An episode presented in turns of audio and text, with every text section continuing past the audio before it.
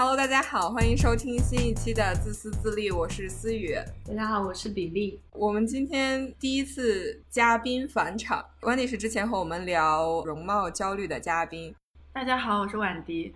他今天是作为一名新兴脱口秀演员 来到了我们的节目，非常荣幸。然后我们今天这一期的题目叫做《成年人的快乐你想象不到》，就是因为我们发现，在成年以后，有很多童年或者是青少年时期的快乐就慢慢的消失了，就感觉小的时候蹲在院子里玩个泥巴呀，然后中学的时候和女同学手拉手去上厕所，就这种。很小的事情都可以带来很多的快乐，但是成年以后就感觉这种快乐越来越少。但是也有一些新的快乐是等到成年了以后才能体会到的，比如说脱口秀。就是我不知道有多少人看到题目想的是我们这一期会聊一些带颜色的内容，那可能要让你失望了。我们今天只聊脱口秀，我和 Billy 会给大家推荐一些就是我们自己比较喜欢的国外的脱口秀演员。，Wendy 可能也会作为一个，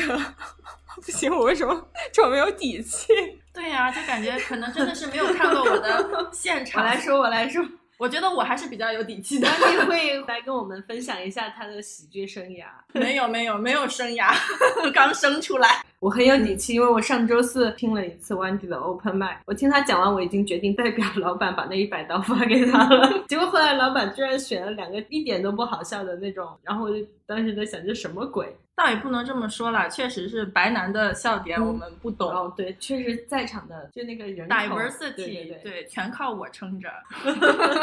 我的那个段子其实跟那个中国人，然后跟亚洲的女性，然后也跟白男，其实都讲过。所以说我对我段子它好笑程度以及他在哪个地方笑，我都是有自己的预期的。而且这次演出的话也没有太出乎我的意料，因为这次放眼望去。台下的观众还有酒保都是白人，所以他们在哪一些地方会笑，我自己会比较有把握。甚至他哪一些地方不笑或者听不懂，其实我自己也心里都是有数的。所以说，同一个段子好不好笑，其实跟他的这些个人经历，然后还有包括他看到的事物啊，或者周遭的朋友什么都有非常大的关系。所以有的时候。大家不笑，我也不会觉得是我自己不好笑。我觉得是可能这个段子并不适合这个场合，或者说不适合这一类观众。所以说这只是我自己的一个一个看法吧。像我们有的时候会聊一些什么《还珠格格》的梗，或者说聊那种《小时代》的梗。但是在我们办公室里面有很多那种零零后的人，你去跟他们聊，就情深深雨蒙蒙吗？对，就跟他们聊情深深雨蒙蒙，他们不知道我们在说什么。他说依萍要找他的刺，他也不知道是什么东西。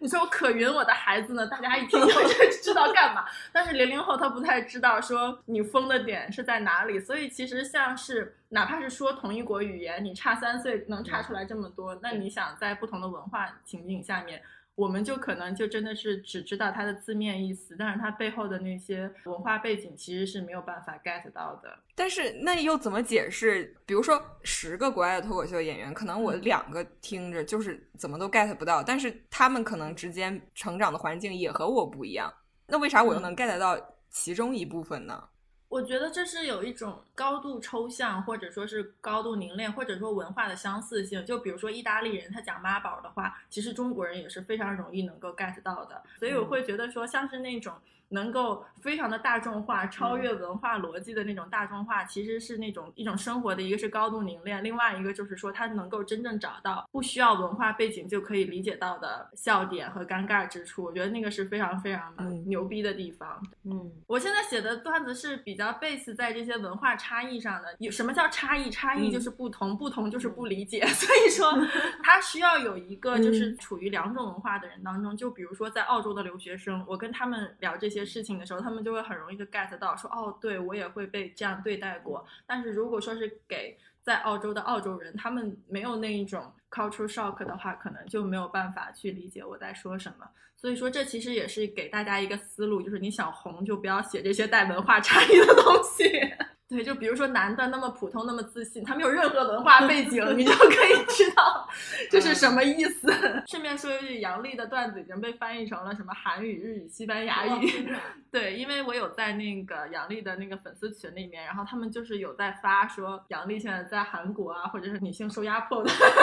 家里面很红。然后我想说，那 make sense 啊，这就跟鲁迅当年在日本很红是一个意思。因为上次 Wendy 来我们节目的时候，我们是聊外貌焦虑嘛，然后那个时候是因为 Wendy 她有一个作品叫 My Body My Rules，然后可能这次大家会疑惑为什么 Wendy 又变成了脱口秀，因为 Wendy 是多期发展的一个 全能型艺人，他其实做这个脱口秀这个也蛮久了，我觉从你开始写吧。我开始写，其实写的很早，因为我看脱口秀是非常早的，然后再加上我从小就非常非常喜欢看相声小品，我从五岁的时候就一直在看。我我觉得可能凡是上过春晚的，应该没有我背不下来的段子，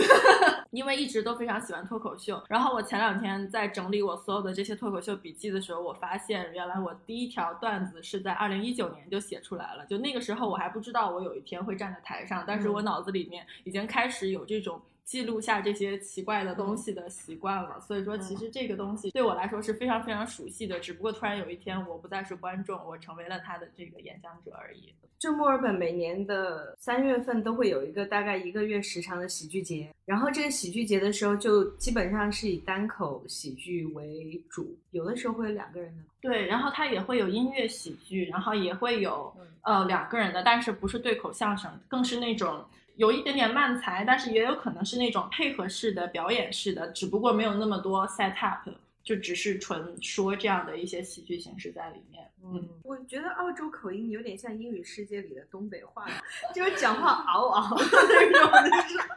Hi，How are you？就是那嗷的那个音都发嗷。对，他那个音的话都会很大，就是那种 good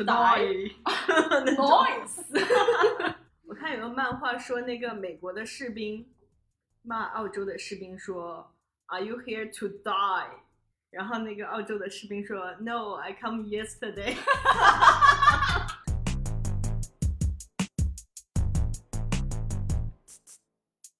很多人都喜欢脱口秀或者是其他的喜剧形式，但是其实可能每个人喜欢的原因也并不太一样。对于我来说，为什么这期的标题？启程成年人的快乐，你想象不到，就是因为我觉得我在小的时候是没有办法理解脱口秀这种形式，就是它它好笑，或者是作为一种娱乐形式的这个吸引力在哪里？因为小的时候就觉得这个呃里面很多，首先很多笑点是 get 不到的，因为我觉得它里面很多笑点是你要经历了一些生活的捶打，就是可能。没有那么美好的事情以后，你才能体会出它其中的可笑和荒谬。然后，可能对于年轻人的话，那种什么 Gossip Girls 啊，或者是一些非常抓马或者非常奇幻的一些电视剧更有吸引力。但是对于我自己而言，是就觉得特别明显的感觉到，就是上了二十五岁以后，我就是很难再看进去任何电视剧。一个是因为电视剧，我觉得。它其实探讨的话题，或者说它塑造人物的方式，还是挺单一的，而且它离生活很远。而且我也不是那种很喜欢去逃到一个洞穴里的人，因为我知道有一些成年人，他比如说他可能三四十岁还是打游戏，然后他也完全知道这是一个就是和现实无关的，比如说二次元世界，但他就是需要这样一个 escape。但对我来讲，我就不是很需要这样的东西。所以就慢慢的很难再看进去这些完全虚构的一些就是电视剧啊或者 drama 什么的。但是脱口秀最吸引我的一个地方是，就是我在台上能看到脱口秀演员真的就是各式各样的，并不是说作为一个电视剧主角，你你就是一定要什么机智、勇敢、勤劳、善良，或者是女的你就是什么傻白甜，男的你就是什么霸道总裁。就是脱口秀演员真的是各式各样的，然后可能他们离。就是传统或者社会主流定义的完美是很远的。我很喜欢的一个脱口秀演员叫 Drew Lynch，然后他是有口吃的，就他即使是在练习了很多遍，他在舞台上他还是会就是没有办法控制的很好，会有口吃。我以前是完全想象不到说你这样了，你还可以讲脱口秀吗？就是你你会觉得不是说你的语言流畅这是一个简直是必备的无可争议的条件吗？但是。他在台上的那种享受舞台的感觉，就非常打动我。他也非常好笑，并不是说哦，好像因为你有了残疾，就是对你的标准就降低。没有，他他是真的就是很好笑。然后还有包括我之前很喜欢 Ronnie Chan，然后我也在很多地方推荐他。去年的那个专场叫 Asian Comedian Destroy America 之类的，他这个标题其实很很恶俗，然后也跟他的专场内容没有什么关系。他的形式非常吸引我，是因为他在舞台上是一个非常不开心、非常 angry，然后非常抱怨的一个形象。然后这种人，可他可能在现实生活中是是没有那么讨喜的。但是我又在他身上看到了一些，就是我不是那么。平常在生活中不喜欢我自己的地方，就是因为我其实也是一个很急性子的人。就很多时候，Ronnie Chen 在舞台上去吐槽说：“你怎么这个事情都就是都看不出来或者做不好的时候。”然后，其实我内心是有一种说：“哦哦，其实这样子也是 OK 的。”就我是一个很急性子或者很不耐烦或者 always angry 的人，也是可以的。所以我觉得这是我觉得脱口秀能吸引或者说。娱乐到一个成年人的地方，就是可能你已经不像一个年轻人一样，还是对生活充满了呃很多的美好的幻想，然后你也有一些生活的压力。脱口秀它不是给你创造一个很美好的幻境，就是就是告诉你说这些东西是不存在的，但是它就是。去调侃他吧，很多时候就感觉在命运的随机面前，你去调侃他一下，呃，我觉得是唯一的最后的手段，所以我就觉得这是我喜欢他的原因。然后我不知道你们两个喜欢他的原因是什么，我觉得可能跟 Wendy 应该还挺不一样的，因为他是从小就喜欢各种形式的喜剧。我是喜欢他的这种糖衣炮弹的性质，就是我可以骂街，但是我就是以好笑的形式在骂街。我会觉得说，其实说脱口秀有的时候，你是可以把生活当中那些很荒谬或者说是很很让你烦心的那些事情，给它加一个包装，然后让它变得好笑，或者说是可以让它你说出你心中的不愉快，然后看看有没有共鸣。因为其实大家笑的时候，同时也是给你一个反馈，就是说我们也遇到过这样的事情，我们也觉得它很鬼扯，为什么这么荒谬的事情发生在我身边？所以我会觉得说，其实这是一个，我甚至会觉得说，说脱口秀是一个寻找同类的过程，就是你看哦，他笑了，你就知。知道他懂你，你要说啊，他笑的好大声，你就知道说他他理解你，他是你的朋友，所以说就会觉得对，其实这是一个蛮奇妙的事情，就是你很快的，就是能够跟陌生人建立一种联系。是，就是 Wendy 说到的这个，我就我就想了一下，我好像我喜欢的喜剧演员，就是或多或少都跟我有一些些的共同点。就比如说，我一开始很喜欢那个 Ken Jeong 的一个单口专场，但是他主要是讲的自己作为在美国出生的韩国后裔，就是他怎么去考医学院啊，怎么在这种 Asian parents 的这种这种期望下长大，然后最后怎么放弃医生的工作去做一个喜剧演员的这些过程。然后我觉得他讲的那种作为移民在另一个国家生活的经历，我我能够共情到。然后还有喜欢的，比如说 Ellen，还有呃 Hannah Gatsby，我觉得就他们作为比较中性的女性的这种形象，然后他们在生活中的很多经历，我觉得也特别能能够联系得到。然后包括 Trevor 他的他讲的很多东西，就是他也会讲到就是移民相关的事情，比如说呃英国人去到处殖民，然后最后又很排斥移民。呃，还有美国人就是一边吃着墨西哥的塔口，一边说把墨西哥人赶出去要建墙。就是在我的成年早期的时候经历过这些事情。他甚至讲到的一些东西，比如说移民啊或者什么，是对我来说其实是一个真实的人生困境。但是通过他们讲了之后，我会觉得啊，这个事情里面有很好笑的一面，然后就觉得就很有意思。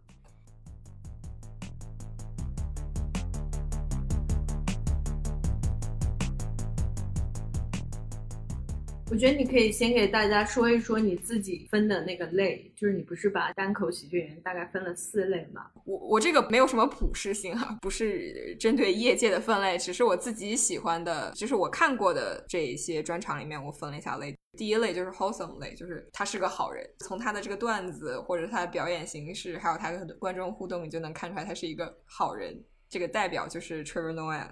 然后第二类型我写的是 dark humor，暗黑，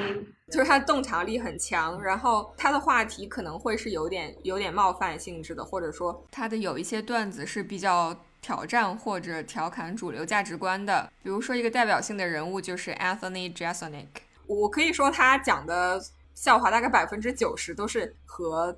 大众的这个社会人伦是相违背的。比如说，他特别喜欢讲 dead baby jokes，就是他不小心又把谁谁家小孩给给弄死了这种，还讲什么恋童癖呀，然后还特别的讲一些对女性不是很友好的段子吧。比如说，他之前讲过一个段子，说他那场是在三藩嘛，然后他说他觉得三藩的女人都特别的美。然后除了美的话，还有一种绝大多数美女不具有的技能，比如说他前一天晚上坐在一个 bar 里面喝酒，然后旁边有一个就是金发碧眼、身材特别火辣的美女，然后他就跟人家搭讪，问这个美女你你是干嘛的呀？然后这个这个女的就说啊，我是一个脑科医生。Anthony 说，哇，我太就是 I'm truly impressed，说三番的美女不仅长得好看，并且还非常幽默呢。他其实背后的潜台词就是说，你是一个美女，怎你怎么可能又是一个脑科医生？就是美女就是胸大无脑嘛。他其实是一个有点 sexist 的 joke，但是他就是把预期违背玩的特别好。就是你知道他后面肯定有一个 turn，但是你不知道这个 turn 会是什么方向。所以就是因为这种预期违背给我带来的冲击，就所有他的笑话都让我觉得非常的就就我肯定不是同意他才笑的，而是说。你的这个这个转折，我是他妈的真的没有想到，就是我觉得他是我见过玩玩预期违背玩的最好的一个人，他的那种天才让你觉得即使我不同意你，但是我也没有办法不笑，就是这就是这种绝对的实力碾压。然后同样在第二个 dark humor 分类下面的，我还有一个推荐的演员叫 Daniel Sloss。刚刚说到的 Anthony，他他。的一些所谓的出歌言论，他其实是有很强的嗯戏剧性和调侃的成分在里面的，就是你能听出来这个故事是编的。但是 Daniel Sloss 他的出格其实是在于他所阐述的一些观点的思想性，比如说他有一个比较有名的专场叫 Jigsaw，然后他就在这个专场里面用了很长一段呃论述。但是好笑的论述，去去质疑传统观念里面说啊，我们只有找到一个人作为伴侣，我们这一生才完整，不然你就是一个 incomplete person。他做的非常好，以至于有一些观众在看完他这个专场以后，就分手的分手，离婚的离婚了。然后有观众来跟他 complain 这件事情，他又非常贱的去把这个事情直。把这个数据直接贴在了他的 Twitter 简介里面，就是说他一直在统计说到底，因为他这个专场拆散了多少对儿，啊，目前为止是已经拆散了十二万情侣，然后离婚了三百以上 个家庭，呃，所以我觉得大家如果对自己的这个。情感状态有怀疑的话，不妨去听一下这个 Daniel Sloss 的专场，看一下自己的这个情感或者说这个人生状态的选择到底是不是经得起检验。他这次在在墨尔本喜剧节的时候吐槽了一下美国，然后又吐槽了一下英国，但是他没有怎么吐槽澳洲。我还觉得有一点点的小失望，因为我就很想看这种喜剧演员是怎么样去冒犯他的听众群体，然后同时又把他们搞得呵呵笑的那种。嗯，我觉得那个很嗯很难，但是他没有冒犯澳洲的观众，所以他这次打了安全牌。然后我其实还分了第三个类型。就我看过的，我给它分类是老狗逼类型，因为我搞不懂为什么他们名声这么大，但是他们真的就是至少我努力看过他们每个人两个以上的专场，就看了坚持了十分钟吧，就是实在是笑不出来，就是完全 get 不到这个笑点在哪里。就有有的人说可能是比如说啊，因为他冒犯到你或者什么，就是他比如说他真的打到你了。他讲了一个胖子笑话，然后你是个胖子，所以你笑不出来。但真的不是，就他讲的这个东西跟我没什么关系，但是就是真的不好笑。我然后我在这个里面举的两个例子就是 Dave Chappelle 和 Bill Burr。我不知道你们两个有看过他们的专场吗？没有。但是我昨天为了录这个节目，我打开看了大概十分钟，但是我还是没有 get 到他的点。我觉得可能就是文化背景差异吧。我说一个中国人听了都会笑，但是白人听了完全不会笑的段子哈，就是说我出去。跟白男约会，然后聊两句，他们就会突然不能说是突然说一句吧，就是那种很随口的夸赞人家说啊，you speak good English，但是这个东西其实我们都知道这个背后的这些含义是什么。但是如果说是白人观众的话，他们就会说是静静的望着你，就然然后然后呢？这实际上这是个 punchline。对对，所以说其实有一些东西，我就是也也不强迫自己，就是说我不是你那里的人，然后我也不是男的，我也不是白的，我就听不懂，我就放过自己。是是是，就是我觉得。如果都已经听了十分钟还觉得很难笑，而且我觉得就没有必要再看自己，可能你也不是他的 target audience。嗯，但就是刚才 Wendy 不是说到他其实讲脱口秀的一个乐趣，他就觉得脱口秀，你看你笑没笑，其实就很容易判断我们是不是同类嘛，或者说我们有没有相似的经历。呃，我觉得就我自己的一个标准就是，如果就是我的约会对象非常喜欢 Bill Burr 的话，那我大概率就是不会 date 他。我不知道为什么，我总觉得喜欢 Bill Burr 人是会给 Trump 投票的那种人。因为我看他的段子，就是再次声明，就是和冒不冒犯我没有关系。因为其实 Anthony Jeselnik 他也有很多就是歧视女性的段子，但我还是觉得很好笑。但 Bill Burr 他就完全就是讲一个就是那种渣子中年白男，然后对于女性的那种意淫，然后就是什么就是讲自己什么撸管啊或者怎么样，就是其实你很难把他的专场当成一个艺术作品来看待。我在其中没有看到任何的洞见，没有看到。呃，任何的创造性，但你又确实觉得他可能是的的确确击中了一部分，甚至很大一部分精神底层人，为他们带来了一场狂欢，所以你就觉得他可以作为一个就是筛选你的朋友的指标。对，而且我觉得像是喜剧的话，它其实有两种嘲讽，一种是嘲讽别人，一种是嘲讽自己，因为其实。像比如说有一类，他这种嘲讽别人的话，可能是在建立自己的自信心，然后同时让 other white trash，然后也建立了自己的自信心。然后还有一种嘲讽自己的，其实也我是经常比较听到的那一种，就比如说啊，一个男的出去约会去了，然后结果发现对方准备的是超大号的避孕套，然后自己就很尴尬，说我应该怎么办？我应该钻进去里面睡觉吗？然后像这种嘲讽自己的，就是男的女的听了都会。想要笑的，但是可能像，可能像嘲讽别人的段子，就只有说是男的会笑，女的就会觉得说，嗯，这合适吗？或者说干脆就不喜欢。所以会觉得说，在喜剧方向的话，尤其是单口喜剧，你嘲讽自己会更加的安全，你会更容易得到别人的笑声。但是像相声里面，或者说也是他不敢嘲讽别人，就是因为你骂谁都不合适，所以就只能逗哏骂捧哏。他其实都是一种在安全范围内来嘲讽，然后来获得大多数人的。喜爱 的方式。我刚才很想问的两个问题就是你怎么看？就是说喜剧是一个冒犯的 艺术的这句话，因为感觉最近就是杨笠的这个事情出来之后，很多男性就感觉受到了冒犯嘛。然后也有很多人在不厌其烦的科普说喜剧的本质就是冒犯，或者说喜剧就是一个冒犯的艺术。我就想知道你们是怎么看这句话的？一个是喜剧里面一定要有冒犯，或者说自我贬低，或者说自我调侃吗？然后另一个问题是，就是呃，喜剧里面这种冒犯的底线，或者说它有一个界限吗？有这种，就你刚才说这种安全的。嗯，首先它肯定是有界限的，但第二，我不同意它是冒犯的艺术。我觉得有一些男性觉得被杨笠的段子被受到了冒犯，那是他们的问题哈，不是段子的问题。然后，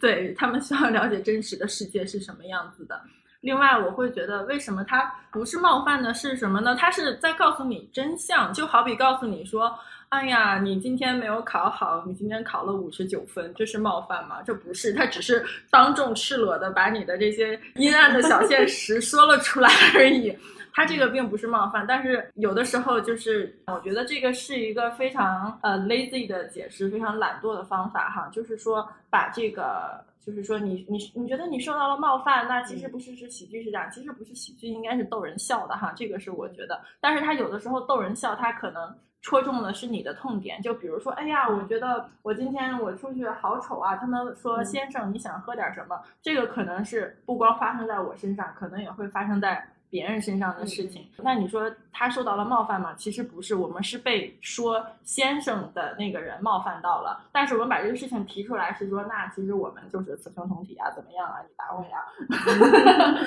所以这个事情其实是在把这个事情说出来，然后化解它，告诉你你可能会经历到类似的事情，但是。我们别的人也有可能会经历到，它其实是一个化解矛盾的过程，而不是是一个激发矛盾的这样的一个过程。至于说有的时候他走向了一些不同的方向，比如说他真的激化了一些矛盾，我觉得那可能是他对这个整个事件的不了解，或者说是两个世界的人在脱口秀的世界里相见了而已吧。因为你刚才说有一类人就是自我调侃，嗯然后我们都很喜欢那个 Hannah Gatsby 的那个专场，他其实在里面宣布他要退出喜剧界，因为他觉得他的事业是建立在就是自我贬低嗯这种上面。简单的介绍一下 Hannah Gatsby 这个人，他是一个出生在澳大利亚的南部塔斯马尼亚岛的一个，应该是七零后吧。然后呢，她是一个以中性的形象示人的这样一个女喜剧演员，然后她也非常认同自己的女性身份，她是一个女同性恋，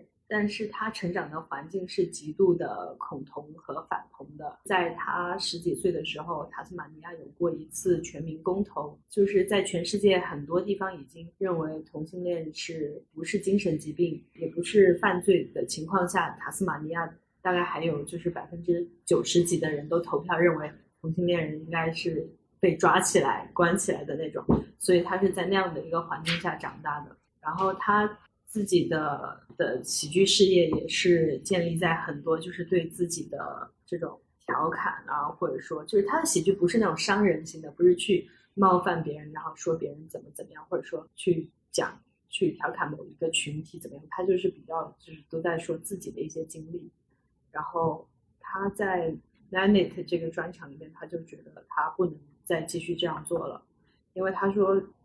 对于一般的人来说，你的这种自我调侃和解嘲可能是好笑的，但对于你一个已经是在边缘的人来说，这种做法就是自杀的感觉那种，就你自己都已经很边缘了，这就不是搞笑，也不是谦虚，而是而是丢脸。呃，不是不丢脸，对我就想聊一下，说是不是一定要自我贬低，或者是去冒犯别人让人笑？我觉得自我贬低跟自我调侃应该是不一样的，很不一样的。其实他的耐心的里面，就是说他是在利用自己的边缘人士，或者说在利用自己在社会阶层当中的这种底层的身份，然后来逗大家笑。但实际上，你处于社会底层，他就不应该。是这样的一个状态，你应该是怎么讲？呃，更更多的去发声，或者说把自己摆在跟别人平衡的位置上去来讲笑话，这样子才是对整个群体更好的一个事情。因为你不能够为了博取别人的笑声而把自己摆得很低很低。其实不光是他的这种有一些，比如说性别上的，或者说是有一些种族上的，你有的时候去博取别人的笑料，可能就是利用社会上的一些 stereotype，然后来搞笑。但实际上这种。搞笑的方式可能会让别人觉得说，哦，我们是不是不可以站起来搞笑了？我们是不是呃不可以和男人一样，或者说是和白男一样，就是单纯的利用生活当中的笑话，然后来笑点？实际上，我个人会觉得说，首先他这些 make fun 的事情是真实的存在的，像 Hannah 讲的那些故事，它都是。在整个社会上真实存在，并且是可以成为一个笑料的。只不过当 Hannah 她成为了一个非常 iconic 的呃喜剧人的时候，她说的话会有非常非常大的影响力，它会影响整个 community 对于自我认知，或者说是它会影响大家认为女同性恋会是一个什么样子的。当他有这样的话语权的时候，他选择说我不再这么做，所以是理解的。但是我是觉得说，对于喜剧来说，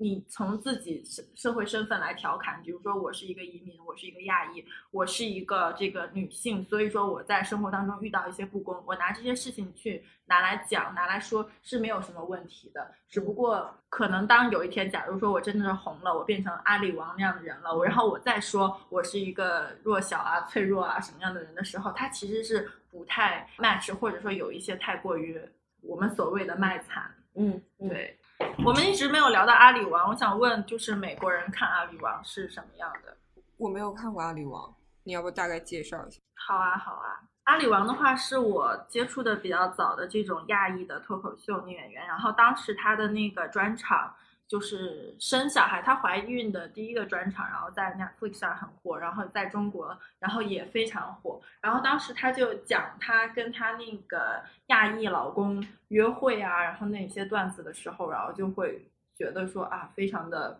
有意思。然后后来她怀二胎的时候，然后她又做了一个专场，那个时候她就是段子就更走向就是婚姻，走向了家庭那样子的，然后也还蛮好笑的，因为其实。很多妈妈会吐槽，就是自己啊，老公怎么怎么样，然后生完孩子有多惨多惨，但是很难像阿里王那样很直接的就讲出来，然后搞的就是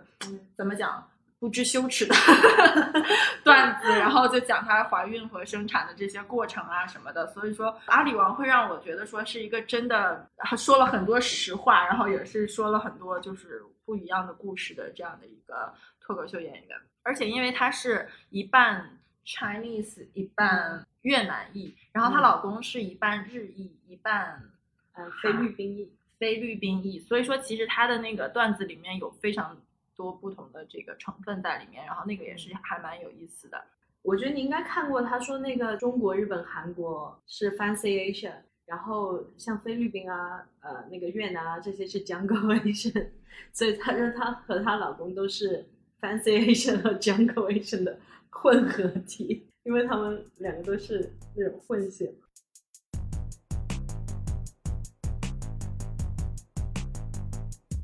最后的第四个分类，我写的是传奇类的。其实我们刚才也说了嘛，就是脱口秀，如果你想开始的话，它其实门槛并不高。但是你要真的想要创作出一些，比如说超越国界、超越时代的段子，还是非常难的一件事情。我，所以我第四个分类写的就是传奇类。然后我列了两个人，一个是 George Carlin，然后还有一个是 John Rivers。我刚刚提到这个传奇的两个德艺双馨的老艺术家，他们现在都已经不在人世了。但是我我觉得他们段子非常值得去反复的看。George Carlin 他是有很多针砭时弊的和政治话题相关的段子，但是一直到今天，你还是可以感觉到他那种对问题的犀利的拆解，是在很多今天的这个议题中，你还是有可以拿来回味的，就觉得因为历史怎么好像有点倒退，至少是美国对于堕胎这个议题。就他那个时候就在讲说，有一些天主教啊什么，就是保守的这个白人，他们就是号称是就是反堕胎，他们自己的这个旗号不叫反堕胎，他们叫 pro life，然后这 pro life 直译过来就是保护生命，对，支持生命，保护生命。但他当时就说，你们打着这些保护生命旗号的人，好好说，现在你是一个胚胎的时候，你特别宝贵，你是一个生命，我们不能把你剁掉。但是，就是 once you are born, you are fact, you are on your own。就是你们这些口口声声说要保护生命的人，你们没有采取任何的措施去保障一个孩子从生下来到把他抚养到他可以自立。你们的这个社会福利是没有跟上的。然后你再单纯的要求女性一直去源源不断的补偿这种社会福利的缺失，就是你们有什么道德的制高点去要求别人毁掉自己的一生，满足一个你们口中的仁义道德？反正就很犀利吧。然后很多他说的这些。点你在今天看来还是有就是非常强的针砭时弊的这个力度，所以我非常推荐 George Carlin。然后 John Rivers 其实很多人应该都知道，因为前年亚马逊的那个自制剧《了不起的麦瑟尔夫人》，他就是根据他作为原型的嘛。John Rivers 在他那个年代的时候，他就说，就是如果你是一个。姑娘，你过了二十五岁你就完蛋了，然后你就是没人要，你就是什么老处女。然后你是一个男的，你是八十岁了，你是钻石王老五，写出了很多就是社会对于两性的这种不平等的这种待遇吧。我觉得也是作为一个早期的女性的一个 icon。刚才我们其实也讲到说。就觉得脱口秀它有一个很有力量的地方，就在于它去直面的调侃一些生活中可能不那么尽如人意，甚至是有点令人有创伤的经历嘛。就是 John Rivers，他就是因为他自己的丈夫自杀了，他就说当时他为了让他的女儿从那个悲伤中走出来，他就带他女儿去一家餐厅吃饭，然后那家餐厅他故意选的非常的 fancy，他跟他女儿就在看菜单，但他其实女儿坐在那边，人已经飘走了，就他那个女儿的魂已经。因为悲伤，就根本就没有在看菜单。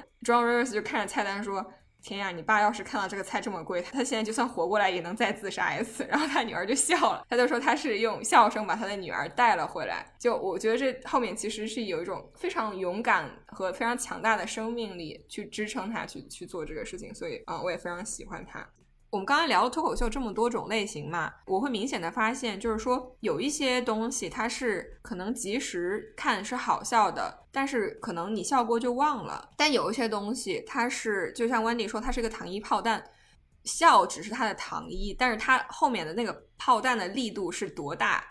其实是决定了它这个段子的质量和水平。就是有有的段子是你可能过好几年你还是会一直想起来的。就它，它并不是一个空的一个糖的壳子，它里面是有东西的。然后我我个人就会比较喜欢第二种这种形式。我说的第一种就是，其实之前看，我不知道是脱口秀大会还是吐槽大会，呃，然后我就记得当时周奇墨在上面讲一个段子，就是他就是在讲自己小时候小学课堂上发生的一些同学之间的趣事儿吧。其实当时讲出来效果就已经没有很好了，当时现场观众也不是特别买账。就是我觉得有的时候我们在就是不管是脱口秀大会或者吐槽大会看到一些尴尬的东西，就是我觉得他们其实就是有点就是光在做那个糖衣了，但是他们没有在做里面的那个东西，它是没有核支撑的。它可能是一个好笑的段子，就抖一下机灵，讲了一个什么童年趣事，但是这种段子是你永远不会想起来的。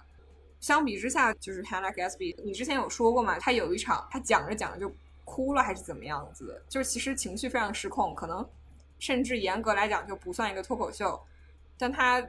是那种会让你很久以后会想起来的一个东西。我我个人希望能看到国内的创作者创作的方向往言之有物的那个方向走，就是它不是在只是做一个非常安全的壳，嗯。我个人的理解是这样的，因为其实像脱口秀大会这样的节目，它的资源其实是非常的珍贵的，而且他们获得的这次曝光会怎么讲，对个人的一个形象或者说是一个舞台形象是非常大的一个塑造。所以说，有一些演员在挑段子的时候，他可能会挑挑一些，首先他能够代表自己的，另外他是可以就是把自己的。舞台人物形象更丰满的这样的一些段子去走，另外的话，它也一定是可以通过审查的一些段子，所以在不同的因素导致之下，可能会让这个周奇墨去选择一个更充满童年感的一些段子，然后来表达自己的演技，或者说来彰显说自己在段子上的一些塑造能力，所以说他在。像是这种非常大型的舞台上，他在段子的选择实际上是非常非常的谨慎的。有一些他没有那么言之有物，有可能是避开了自己言之有物的部分。对，所以说，呃，像这些东西的话，可能在呃线下的话，对于这些。舞台的段子的选择上会更符合内心的这些选择，因为其实像周奇墨他已经演了非常非常多年了，所以说他在选择一个段子的时候，可能他不太会选择价值观的输出。因为其实我印象特别深刻，因为其实像张博洋、杨蒙恩还有杨笠，像他们这些非常相对在中国比较有名的这些演员，他们在讲段子的时候，尤其是在比赛形式，那肯定是挑自己最爆款的这些段子去讲。但是李诞有一次在采访当中说，他说 Rock。在每一次在讲段子的时候，都尽量选择有价值观的东西去输出。其实，在选择啊，我要成为一个特别好笑的喜剧演员，和我在选择我要成为遵守某一价值观的喜剧演员的时候，他们自己的内心会有衡量。至于说自己会选择哪条道路，其实是喜剧演员自己的一个选择吧。有的时候我们是需要流量的，但有的时候他也是需要输出观点的。只不过在一个电视。这样的情况之下，他每个人的选择不太一样。但至于说他在办专场的时候说什么，其实这个的话，跟我们在平常视觉里面看到的是完全不一样的。因为实际上线下跟线上对于中国的环境来说是完全不一样的。在国外的话可能会相对相似一点，但是在中国的话其实是完全不一样的一个状态。因为我们众所周知 的原因，所以说这个的话，我觉得是不太好点评。对，然后我这边其实想聊的是，嗯，因为我们在说这些共鸣的时候，我们一直都聊到文化的背景、文化的差异，但实际上我们最没有差异的部分就是黄段子，就是大家都会经历的这些事情。所以说，其实如果说在目前我经历过的英文线下，我个人的感受就是说，我听到后半程的时候，我对聊性的段子是完全皮掉的，我都会想说有没有人不聊性。有没有人不要再聊做爱了？因为我们所有人都在聊，而且另外一个另外一个很那个什么的观点就是，大部分的这个脱口秀演员其实都是男性，尤其是在英文的语境里面。所以说，你要是听一个听二十多个男的聊一晚上的性，其实根本就是很无聊。就是我今年其实报了那个 Raw Comedy 的那个比赛，好像是澳洲最大的一个脱口秀喜剧节的一个比赛。在比赛的章程里面有非常非常明确的写到，说我们的评委每年要听非常多的段子，所以说你要真的想聊 Tinder 的话，make sure 它是原创的。就算你是真的是自己写的，但是你要知道，我我们这个比赛举办了几十年了，所有人都在聊性，所有人都在聊 Tinder 的时候，哪怕是你自己写的，但是对于评委来说，他也未必听起来很原创。所以这就体现了一个问题，就是说当大家想要获得大众喜爱的时候。你大家都会选择说，哦，聊性好像说是一个非常非常就是能够获得大众共鸣的东西，但同时其实也是一个非常容易让大众疲惫的一个东西，就是我们都已经听腻了、听够了，然后他就很明确的说，你要 be careful with your Tinder jokes，对。而且会发现，就尤其到聊性之后，会更明显的分为两派，就是两嘲讽别人的和嘲讽自己的。当然，嘲讽自己的更安全，但嘲讽自己的又能够跳得出哪一些圈套呢？就是时间长度和 这个用户体验。所以说，当你跳不过这些东西的时候，反倒是你对生活当中的那些观察会更难写。嗯，对，然后会更难获得大多数人的这种共鸣。我会觉得说，如果说有人把这种不带颜色的段子，然后写的很精彩的话，反而是一个非常高质量、会高手的体现。哎，但是说到这个黄段子，就是就是我自己的一个观察吧，可能呃也跟我看的不是很多有关系，就是觉得以前都是在听男演员在讲他们男性视角的，就是黄段子。然后这两年就看到一些女生去讲女性视角的黄段子，然后就比如说前一阵我看了一个 Niki 的专场，我我都觉得他已经不是在讲段子，你知道吗？就是我觉得他完全就是在做公益科普，就是因为你过去只有男性的声音的时候，就是大家对。两性之中，女性到底享受什么，不享受什么，是有非常多的迷思的。他就是在调侃那些迷思，但是我同时觉得他做这个事情真的非常有意义，因为就是以前就是觉得女性是，就是你要知道羞耻嘛，你不可以出来说这方面你喜欢什么，你不喜欢什么。但是就是我觉得现在慢慢的有越来越多的女性的喜剧演员去讲这些性的话题，我觉得其实对于女性整体来讲是一个非常好的事情。我觉得聊黄段子这个事情是不分男喜剧演员还是女喜剧演员的，只不过从绝对值上男的多了一点，所以就会听得很疲惫。然后现在听一些女性的黄段子，会觉得说啊，原来是这样的。其实它不是原来是这样，它本来就是这个样子，只不过有有人终于把它说出来了而已。对，因为像现在另外一个在那个微博上很火的，我一直在听他讲黄段子，就是说有一个女的去。约会了一个这个健身教练，然后他就说：“天呐，怎么这么累啊？我怎么在上私教课吗？” 就是这一种类似于调侃，当然他讲的更为了非常多的细节在里面。然后像这样的段子的时候，大家就会明白说，其实你不管是这个男性还是女性，大家对于性有太多神话性的东西在里面了，就感觉说啊，大家怎么都这么享受啊？其实 好像我们两个人双方也没有多么享受在里面。对，所以说其实这是一个共同打破迷思，需要男演员和女演员一起把这个事情就是聊清楚。只不过在女性演员这一块聊的还是不够多而已。我想起来我们漏了一个，就是你之前想说的，就是 resting patriarchy face。嗯，对，那个女生其实长得还蛮漂亮的，我看她那个脸，我完全不会想要说你生气了或者是怎么样，但是可能他们。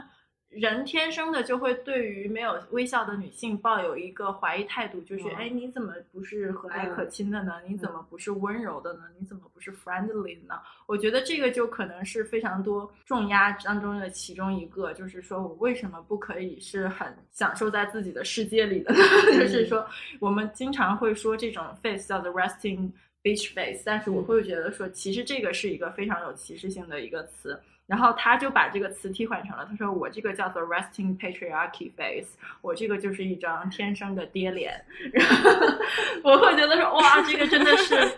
太触动到我了，因为我之前在戴牙套的时候。就经常会有人说，哎，你为什么不笑呢？是因为戴了牙套就是自卑嘛？然后我想说，我不戴牙套，我也不怎么爱笑，我只是觉得这是我最放松的状态。如果说你要让我一直保持微笑的话，这其实是非常非常累的。但是很多人他意识不到这一点，他意识不到一直保一直保持微笑其实是一件需要 make an effort 的事情。但是你问问他自己是不是微笑，他自己其实也不知道。没有啊。对，所以说会确实，其实这更多的是一种性别上的一种这种不平衡，然后也是没有人再提出来这些事情。所以说我会觉得，像那个女生，她叫 Kate Willett，然后她讲的这个段子会非常的击中我。这期的题目是叫“成年人的快乐你想象不到”，然后聊下来感觉。因为成年人的世界真的太难了，所以成年人的快乐其实也无非就是把生活递给你的这个酸柠檬压成柠檬汁喝，自娱自乐，然后坚强的生活下去。也希望大家都能在脱口秀当中找到一些快乐和继续过下去的勇气吧。然后感谢大家收听今天的节目。欢迎大家关注 Wendy 的微博，然后相关的信息我们会放在本期节目的介绍里面。好，那今天这期就到这里了，谢谢大家，谢谢大家，祝大家生活愉快，身体健康，我们下期再见，下期见。